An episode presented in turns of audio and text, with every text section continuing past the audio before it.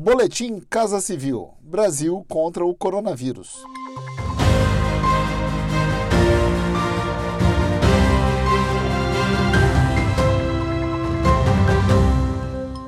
Confira as principais ações do governo federal nesta terça-feira, 14 de julho, no combate à pandemia de coronavírus. O governo federal tem como prioridade a proteção e o acolhimento às crianças e aos adolescentes. Nesta semana, durante a apresentação do plano de contingência voltado aos jovens, o governo anunciou o projeto de lei que amplia punições para crimes de violência sexual contra crianças e adolescentes. A proposta altera o Código Penal e o Código de Processo Penal e já foi enviada pelo governo ao Congresso Nacional. Quem explica é a ministra da Mulher, da Família e dos Direitos Humanos, Damares Alves. Esse projeto de lei agora eleva a idade para 80 anos de idade. Esse projeto de lei também vem agora aumentar a pena quando o crime sexual contra a criança for cometido por pessoas que abusam da confiança, especialmente se for cometido por um ministro de confissão religiosa.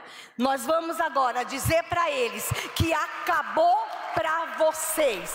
O Ministério da Mulher, da Família e dos Direitos Humanos destaca também os canais de denúncia de violação de direitos, como o Disque 100, além do aplicativo Direitos Humanos Brasil e do chat disponível no portal mdh.gov.br.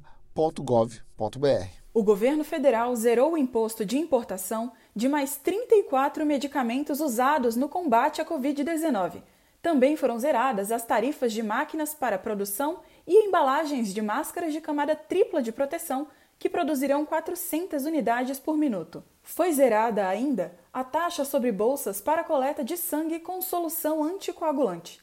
Desde o início da pandemia, a Câmara de Comércio Exterior, órgão interministerial presidido pelo Ministério da Economia, já reduziu a zero a tarifa de 549 produtos relacionados ao enfrentamento da doença. O benefício vai até 30 de setembro. Em mais uma iniciativa para não deixar ninguém para trás durante a pandemia, o governo federal repassou a segunda parcela de 15 bilhões de reais a estados e municípios brasileiros. A intenção é compensar a perda de arrecadação e garantir as ações de combate à doença. Os recursos foram creditados nas contas do Fundo de Participação dos Estados e do Fundo de Participação dos Municípios. O total do auxílio será de 60 bilhões de reais por meio das parcelas mensais, sendo a quarta e a última delas em setembro deste ano. Acompanhe estas e outras ações do governo federal por meio dos canais de comunicação da Casa Civil da Presidência da República. Acesse casacivil.gov.br e siga também os perfis no Spotify, YouTube e Twitter. Este foi mais um Boletim Casa Civil Brasil contra o Coronavírus.